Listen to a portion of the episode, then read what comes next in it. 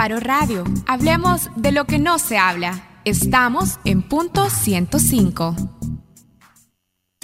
La tecnología usada por bloques de la Peña nos diferencia de los demás. Pesan menos, logrando transportar más unidades por camión.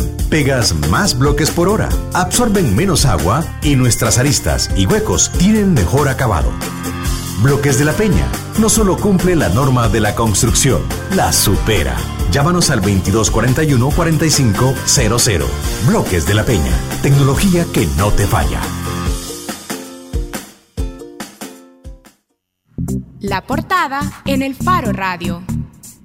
La portada en el Faro Radio es gracias a Bloques de la Peña. Elige el bloque que no solo cumple la norma, la supera.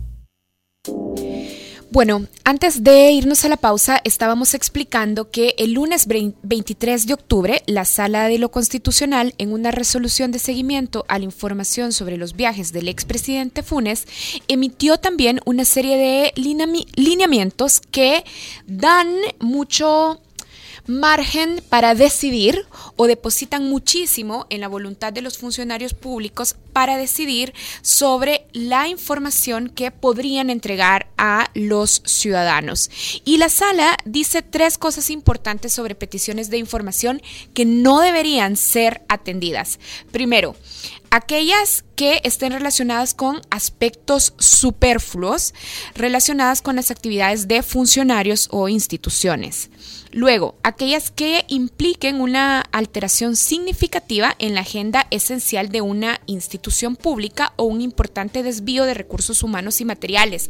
Esto es, hay que decir, cuando la información no exista y para levantar la información, dice la sala, los funcionarios tengan que desviarse de su agenda de actividades. Y finalmente, bueno, no necesariamente es cuando no exista, sino que compilarla u ordenarla para entregarla a alguien resulte como demasiado difícil, para supuestamente. El informe de, sí, pero, con datos para los ciudadanos. Correcto, pero no necesariamente significa que eh, aluda a información inexistente y que haya que crearla. Eso más bien está en el otro punto. Ajá, y ese otro punto es el que se refiere a cuando los hechos no hayan tenido lugar en presencia de los actuales titulares, porque en su momento debieron haber quedado asentados, por ejemplo, en acta.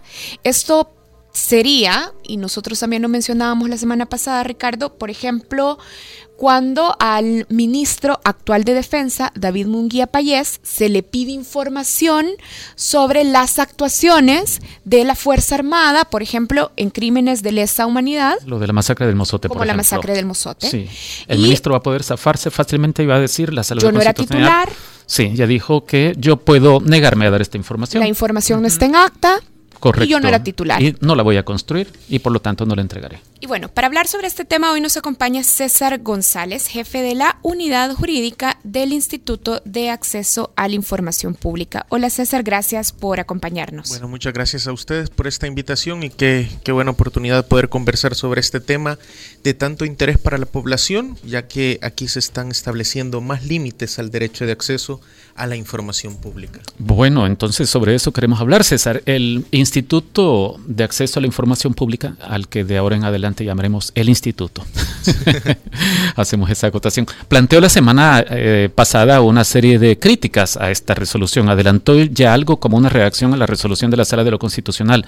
Después de cinco años de vigencia de esta ley, eh, ¿qué supone para el Instituto esta resolución en términos de la riqueza con que se puede ejercer o de la amplitud con que se puede ejercer el derecho de acceso a la información pública en El Salvador.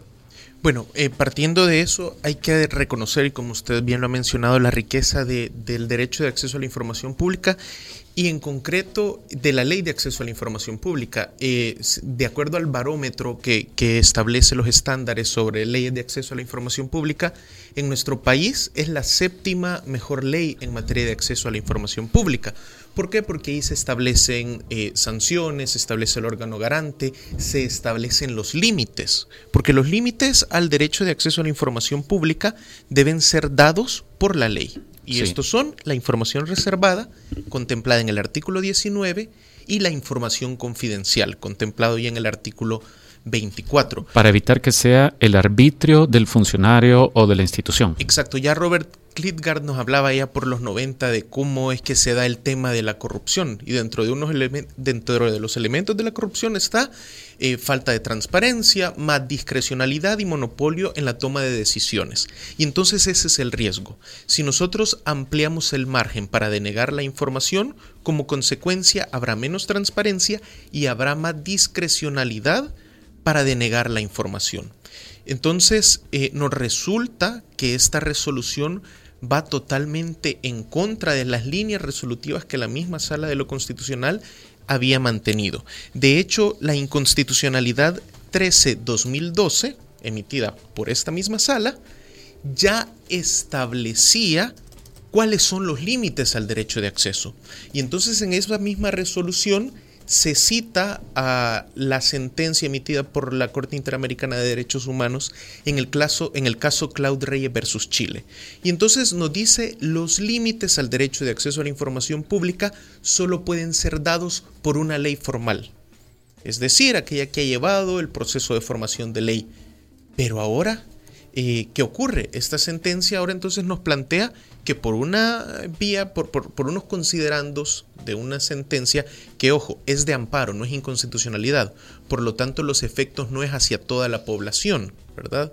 Sino a las partes involucradas. Entonces, eh, el riesgo es que aquí se sienta un mal precedente que se aleja de toda la línea resolutiva que había. Una pregunta, solo para ir aclarando poco a poco. El hecho de que sea un amparo y no una sentencia de inconstitucionalidad, eh, entonces le quita eh, peligro o reduce el nivel de amenaza por estas eh, explicaciones o estas líneas que, que, elaboró la Sala de lo Constitucional. Exacto. ¿Qué es lo que ocurre? Bueno, eh, lo que ha habido es unos considerándose en un amparo, ¿verdad? Eh, no se ha tocado el fondo de la ley de acceso a la información pública, no se ha expulsado del ordenamiento jurídico salvadoreño los límites ya contemplados en la ley o las atribuciones del instituto.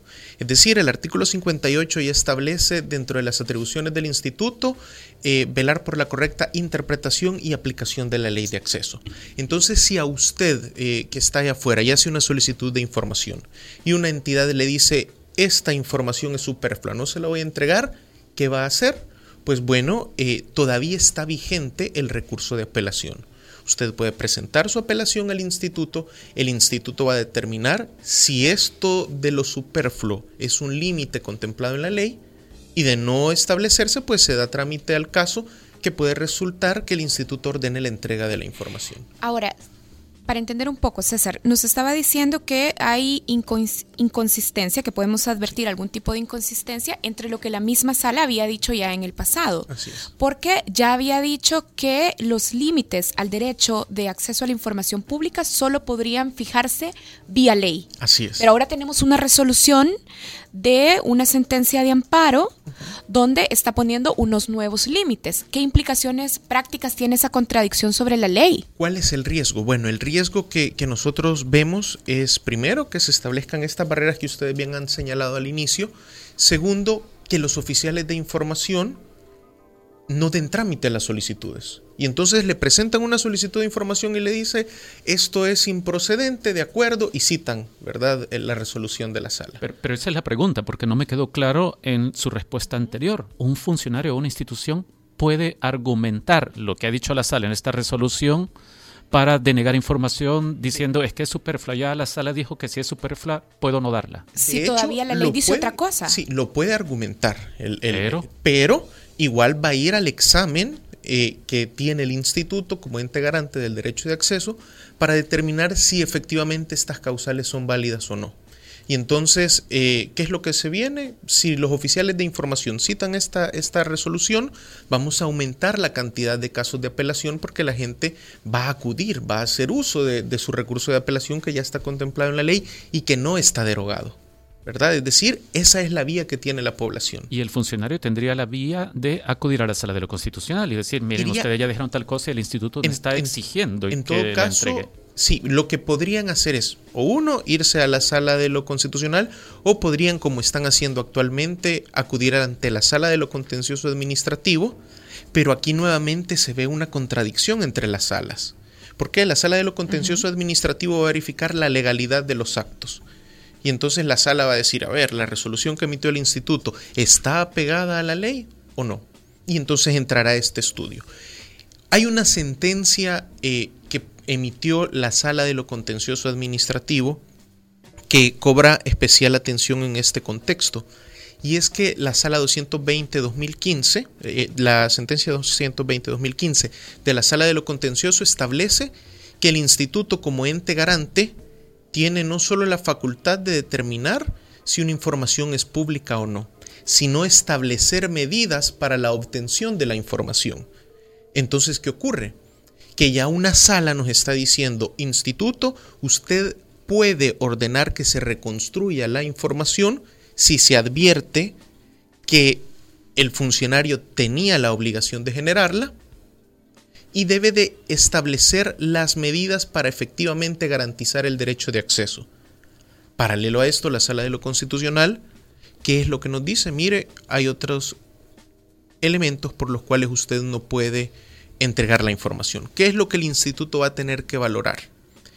Hay antecedentes en esta eh, resolución de este amparo 173-2015, pero también tenemos otros precedentes de la sala, el 13-2012, también el amparo 438-2011, donde ya se le daba eh, la categoría del derecho de acceso.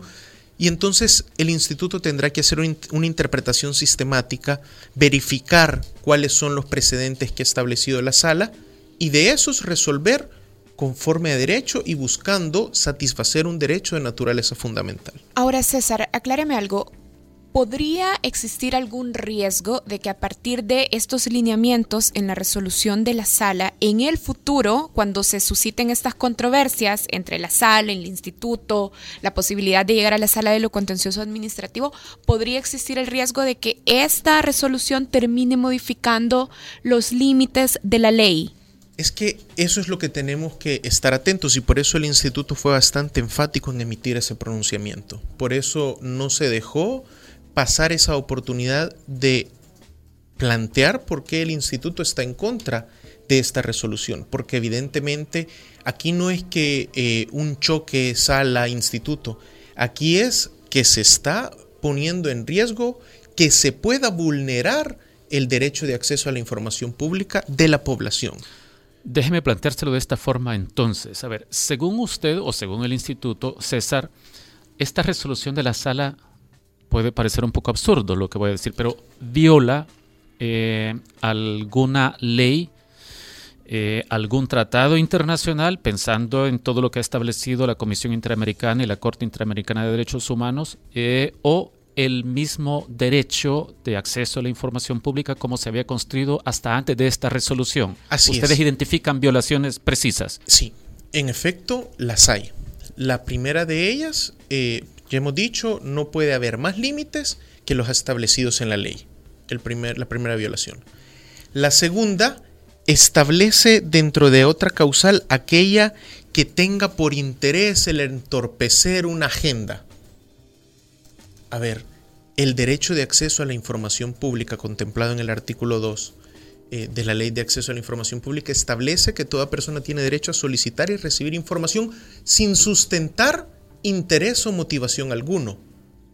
Bajo este supuesto, entonces ya le, le da la llave al oficial de información para entrar a hacer ese examen de determinar, bueno, ¿y cuál es el interés? Pues si el interés es el interés público. Y, ahí muchos dicen es que, a ver, eh, la información superflua es que, ¿por qué le va a interesar el uso de o la compra de un lapicero a, a las personas? Pero ¿de dónde surge esa compra de ese lapicero? Y si hay mal uso de, cuántos servidores públicos hay actualmente, si se ha dicho que se ha aumentado paulatinamente. Entonces, el mal uso de todos los servidores públicos de un lapicero ya forma parte de una gran cantidad de presupuesto. Entonces, la población tiene derecho a saber. Entonces, no es que sea superflua o no, es que es su información y por lo tanto puede exigir el acceso a la misma. Van dos cosas. Van dos cosas. Esa y la tercera, que es más grave porque no solo es violación al derecho de acceso a la información pública, sino violación al derecho a la verdad. Como ustedes bien han mencionado, ya el instituto ha tenido casos en los que le ha ordenado a, al Ministerio de la Defensa Nacional reconstruir información relativa a operativos militares en los años 80 y sobre casos de niños desaparecidos en el conflicto armado. ¿Qué ha ocurrido en estos casos? Bueno, eh, el Ministerio de la Defensa ha acudido ante la sala de lo contencioso administrativo, la sala de lo contencioso administrativo ha ratificado lo resuelto por el instituto. Es decir, con base al derecho a la verdad, las víctimas tienen derecho a conocer qué es lo que ha ocurrido. Pero bajo este supuesto que únicamente puede revelar información el titular que está en este momento, pues estas reconstrucciones serían imposibles. Y es más, cuando se trata de derechos fundamentales o violaciones a los derechos fundamentales, nuestra ley tiene una gran bondad. Y es que dice que no se pueden alegar reservas sobre violaciones a derechos fundamentales. Es más, hasta el límite que la ley contempla queda excluido. ¿Por qué? Porque ahí ya no solo se trata del derecho de acceso a la información pública, sino del derecho a la verdad, que se está o se podría vulnerar de consolidarse lo establecido. Lo que usted está planteando entonces es que en este último caso eh, son, podrían ser argumentos de más baja categoría, estos que aparentemente está habilitando ahora la sala de lo constitucional, que el que ya menciona explícitamente la ley, que dice ajá, que no se puede alegar reserva. Así es, o sea, todavía está contradiciendo el contenido de la ley de acceso a la información pública. Preocupa porque paralelo a estos casos eh, tenemos dos amparos que, está sustanciando la sala de lo, de lo constitucional eh, promovidos por los magistrados de la Corte Suprema de Justicia en contra del instituto. Ya se ha ordenado la información, eh, la entrega de la información sobre que fundamenten los exámenes de notariado. Y entonces hay actas en donde alguno de los magistrados formó parte de esa comisión, pero dicen, mire, pero como no está toda la comisión, no le podemos generar esa información. Entonces aquí está ese argumento de, a ver, yo puedo eh, reconstruir la información, sin embargo, tengo que buscar cómo escudarme a efecto de no entregar la misma. ¿Nos puede explicar esto sobre el examen de notariado? En realidad, ¿cuál es el... ¿Qué ocurrió? La discusión. Sí, eh, bueno, un grupo de abogados solicitó el examen de notariado, las respuestas al examen de notariado que ya había concluido en el año 2013 y además no solo las respuestas, sino el fundamento de esas respuestas. Es decir, no solo me diga la respuesta es A, B o C, sino explíqueme cuál es el fundamento jurídico de esa respuesta. ¿Por qué es, por qué es esa respuesta y no otra? ¿Sí? El instituto eh, comienza a conocer del caso y al final resuelve eh, ordenándole a la corte que le entregue la respuesta del caso, pero además que reconstruya el fundamento jurídico de por qué eh, se resolvió de esa manera. ¿Por qué el instituto resolvió de esta forma? Primero, ¿quiénes son los notarios? Bueno, aquellos abogados a los que se les confiere fe pública. Por lo tanto, aquellos que han accedido y aquellos que no deben de tener certeza de la transparencia en la que se ha llevado este examen, pues que periódicamente se está realizando. La Corte cumplió parcialmente, entregó el parcial y sus respuestas, no obstante, no entregó el fundamento jurídico. Y entonces ahora surge este amparo que podríamos decir, ah, bueno, ¿será que esto es algún argumento para no cumplir la, la otra orden del instituto? Sobre todo porque el instituto inició procedimientos sancionatorios en contra de los magistrados de la Corte Suprema por el incumplimiento de esa resolución. Y dentro de la fase de instrucción del procedimiento se admite un amparo promovido por los magistrados de, las, de la Corte Suprema de Justicia.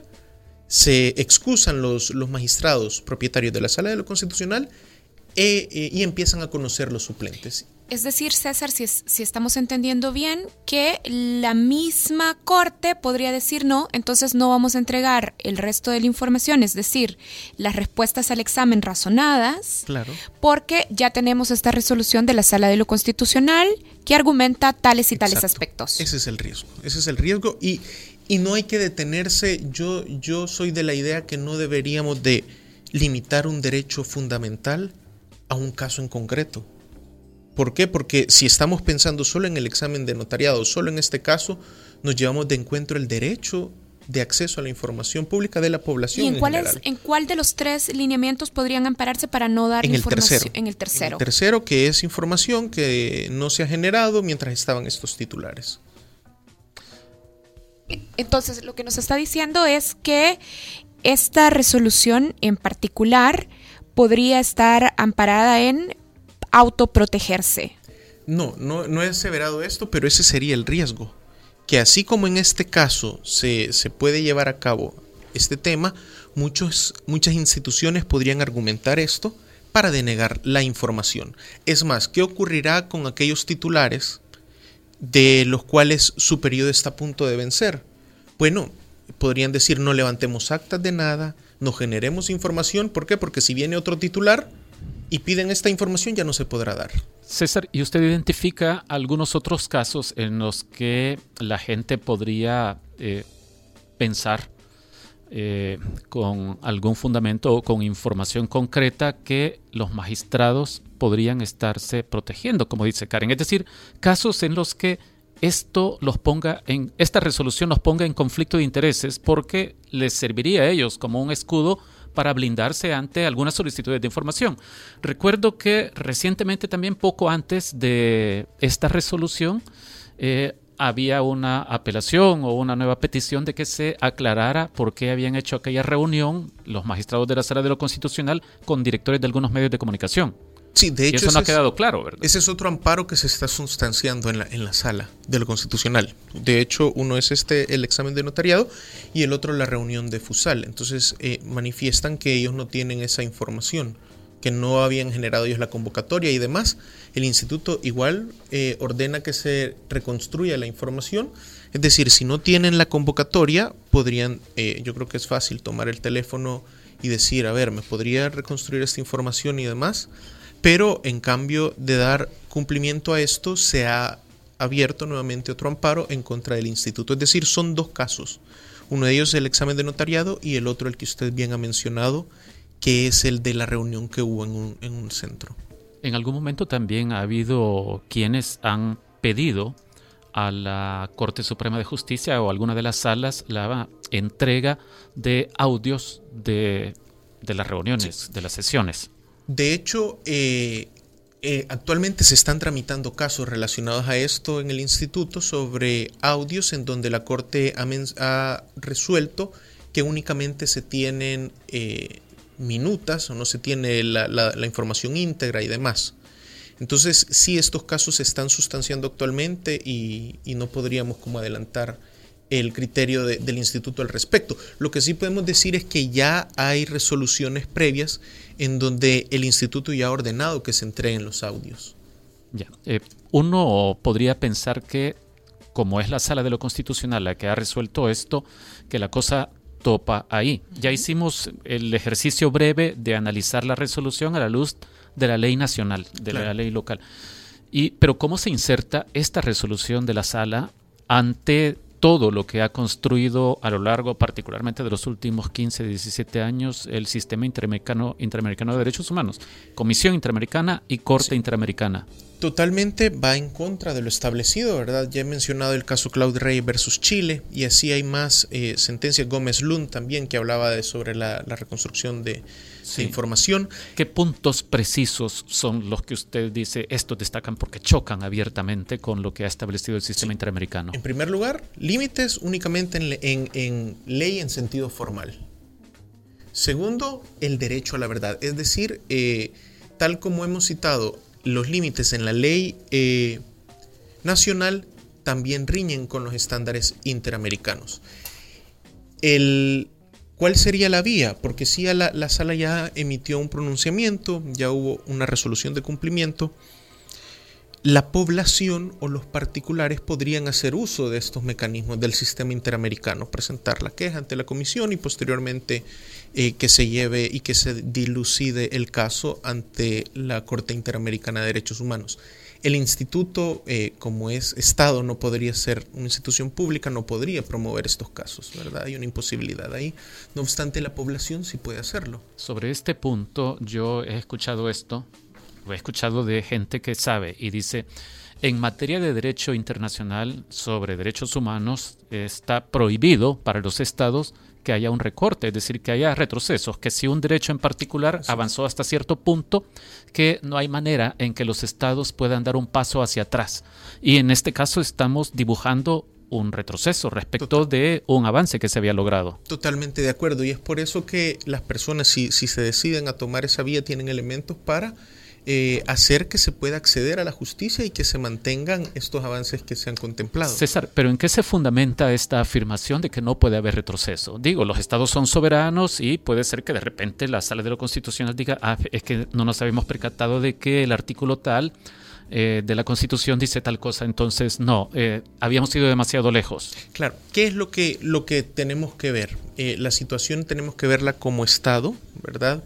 Si bien es cierto, hay una resolución que puede verse como un retroceso, como Estado de El Salvador se puede mantener eh, respetando este derecho, dan, respetando la institucionalidad. Es decir, el avance de la ley de acceso es que ya se tiene un órgano garante, que es el instituto. ¿Qué otro avance? Que los límites ya están dados por ley. Entonces vamos a mantener ese avance en la medida que, en primer lugar, las instituciones públicas, los oficiales de información, los titulares de las instituciones sigan respetando el principio de máxima, de máxima publicidad, es decir, que los únicos límites son la información reservada y la confidencial, no así la información superflua o la generada en administraciones pasadas. Están haciendo lo mismo que, que intentó hacer el presidente Funes cuando emitió su reglamento original y que emitía nuevas causales. De hecho, de hecho, eh, yo les mencionaba la inconstitucionalidad 13-2012 y en efecto esa es. ¿Por qué? Porque vía reglamentaria se estaba diciendo, a ver, eh, una causal de la reserva es la seguridad política. Y así se empezó a enunciar otro tipo de reservas. Y la misma sala en ese momento dijo, este reglamento es inconstitucional porque la única forma de limitar ese derecho es por ley. ¿Sí? Y entonces ahora viene una sentencia y dice, ah, no, también estos pueden ser Pero una resolución no se toma como ley también, en el sentido amplio. Hay una jurisprudencia ahí emitida, pero, pero aquí hay que ver que la misma sentencia en la inconstitucionalidad 13-2012 establece que debe de ser interpretada la ley en sentido formal, es decir, que lleve todo el proceso de formación de ley. Ya, o sea que no se puede hacer una transición automática de esta resolución al cuerpo legal. Claro. Pero ahora entonces, volviendo a la, pregunta de Ricardo, los funcionarios públicos, los oficiales de acceso a la información pública, entonces, ¿qué van a hacer con esta resolución? O sea, tienen que seguir operando en el marco de la ley y prácticamente ignorando la resolución. Lo que tendrán que hacer más que ignorar es interpretar la ley de acceso a la información pública. Y el artículo 4 establece eh, hay algo que, que, para mí es uno de los grandes avances en materia de acceso a la información pública y es el dentro de los principios que rigen la ley está el artículo 5, eh, corrijo, la prevalencia del criterio de máxima publicidad. Y esto es lo que los oficiales de información tienen que aplicar. Y entonces establece que en caso de duda, si una información es de carácter público o está sujeta a una de las excepciones, deberá hacer prevalecer el criterio de publicidad. Y es decir, entonces, si el oficial dice, bueno, dudo si esto, estas causales de reserva o estas causales de improcedencia, porque eso es lo que en realidad es, son aplicables o no, pues tiene que prevalecer el principio de publicidad. César, ¿y usted no ve riesgo de que los diputados tomen esta resolución de la Sala de lo Constitucional y vayan a un proceso de modificación y reforma de la ley? Ah, que adecuen la ley aprovechando que la Sala ya les dio pie eh, para esto. Eso sí sería... Eh, desatinado. Eh, ¿Por qué? Porque muchos diputados a propósito de las campañas electorales dicen que son transparentes. Entonces, eh, ¿qué nos queda?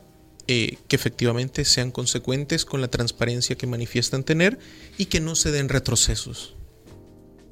César, yo tengo una última pregunta. ¿Vos querías? No, dale, dale. Es esta.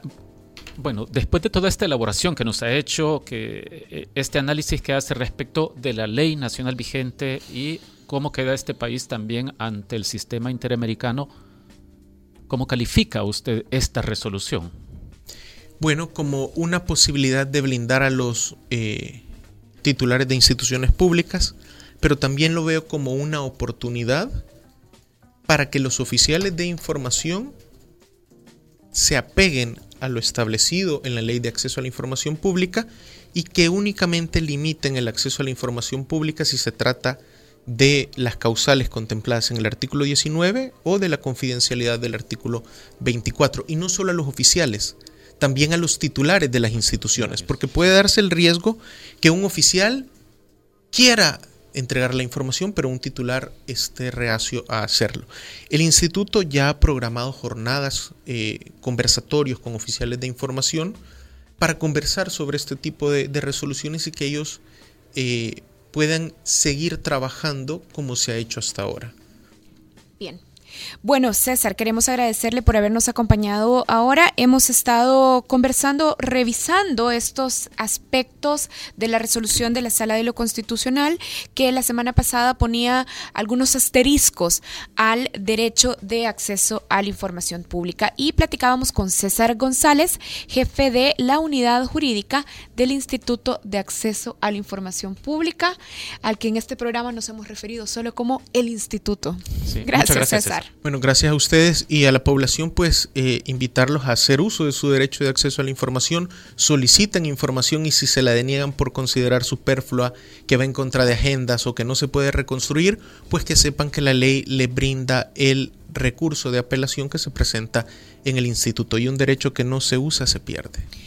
Bueno, hacemos una pausa. Cuando regresemos vamos a hablar de arqueología y vamos a hablar de esta dicotomía que suele plantearse entre progreso y arqueología. Ya volvemos.